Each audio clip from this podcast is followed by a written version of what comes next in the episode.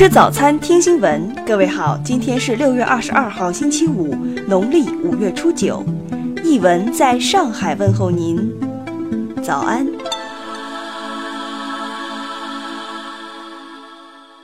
首先来关注头条消息。近日，广东罗定市发生一起命案，被害人为近日网传凌晨失踪女子小欧。十七号，在某酒店门口等网约车的小欧，误以为刚好开车经过的张某是网约车司机，从而摇手上车。张某将小欧带至其经营的农场内，对其实施了性侵，并将其杀害。警方透露，张某奸杀小欧后藏尸冰箱。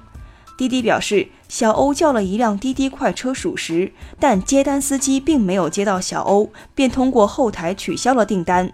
十九号，连州镇的嫌疑人张某落网，案件正在进一步侦办当中。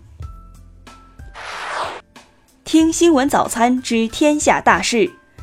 二十一号，国务院发布文件，同意自二零一八年起，将每年农历秋分设立为中国农民丰收节。商务部昨天表示，如果美方采取扭曲国际贸易的做法，中方将综合使用各种举措，做出强有力回应。第七次中欧经贸高层对话将于六月二十五号在北京举行，届时双方将发出携手反对单边主义和保护主义的积极信号。国家发改委、国家能源局近日表示，同意西藏自治区开展电力体制改革，但不得采取行政命令等办法人为降低电价。二十一号，湖北省政协原副主席刘善桥案一审被控收受财物一千七百九十万余元，其当庭表示认罪悔罪，法庭宣布择期宣判。财政部昨天发布数据显示。截至六月十八号，中央一般公共预算支出已批复下达八万六千四百九十四亿元，占年初预算的百分之九十一点四。中国残疾人联合会二十一号透露，将于七月一号起实施最新通用手语和盲文规范，这将造福三千多万听力和视力残疾人。我国首支铁路警方专业反恐精锐队伍“战鹰突击队”昨天成立，并在上海火车站举行了命名和授旗仪式。接下来关注国际方面，美国总统特朗普近日表示，朝鲜已归还两百具朝鲜战争时期阵亡或失踪的美军遗骸。当地时间二十号，欧盟委员会宣布，自本月二十二号起。欧盟将对总额二十八亿欧元的美国商品征收百分之二十五的关税。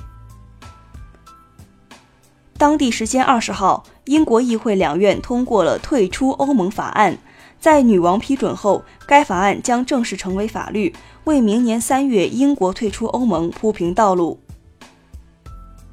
据中央社报道，七月一号起，美国西雅图将全面禁止餐饮业者提供塑料吸管及塑料刀叉，鼓励改用可重复使用的餐具或可堆肥塑料制品。据外媒二十一号报道，新西兰现任总理杰辛达·阿德恩生了新西兰第一宝宝，是女孩。当地时间二十号。乌克兰前总理、祖国党领导人季莫申科宣布，他将参加明年三月底举行的下届总统选举。迪士尼公司近日宣布加价至七百一十三亿美元竞购二十一世纪福克斯公司。下面来关注社会民生方面。天文专家昨天表示，今年的入伏日期是七月十七号，三伏天长达四十天。近日，辽宁大连一公园内，几位大爷大妈抓住桑葚树枝干摇动，并捡起洒落果子。市风景园林处表示，公园内果树属于公共产品，不允许私采。得知情况后，已加强巡逻。近日，成都一名女婴被遗弃在某小区花园内，现场仅留下一张字条，上面写着：“迫不得已，求好心人收留。”目前，该婴儿已被民警带走，妥善照顾。近日，网传湖南林香义公司生产的臭豆腐包装袋图片上配料表出现屎。经调查，产品包装袋标注内容没有网上所传含屎的配料成分。当事企业已向公安机关报案。湖南一男子因妻子手头管得紧，每月的零花钱只给一百，不够自己花销，而以偷抢来补偿。目前，该男子已被警察抓获。再来关注文化体育方面，世界杯 C 组第二轮，丹麦一比一战平澳大利亚，法国一比零力克秘鲁，提前晋级十六强。姆巴佩制胜球，成为法国队史最年轻世界杯进球者。下届卡塔尔世界杯一比赛场馆将由中国造集装箱拼成，该场馆将是世界上首次使用集装箱模块化理念建设的大型体育场馆。匈牙利当代艺术展日前在中国美术馆开幕，展览展出来自匈牙利艺术家的九十九件绘画作品及二十四件雕塑作品。中国首套蒙古族特色十二生肖书签昨天正式面世，该书签为国内首套由民族元素加生肖故事的文创产品。以上就是今天新闻早餐的全部内容，请微信搜索 xwzc 零二幺，也就是新闻早餐拼音首字母再加数字零二幺。如果您觉得节目不错，请在下方拇指处为我们点赞。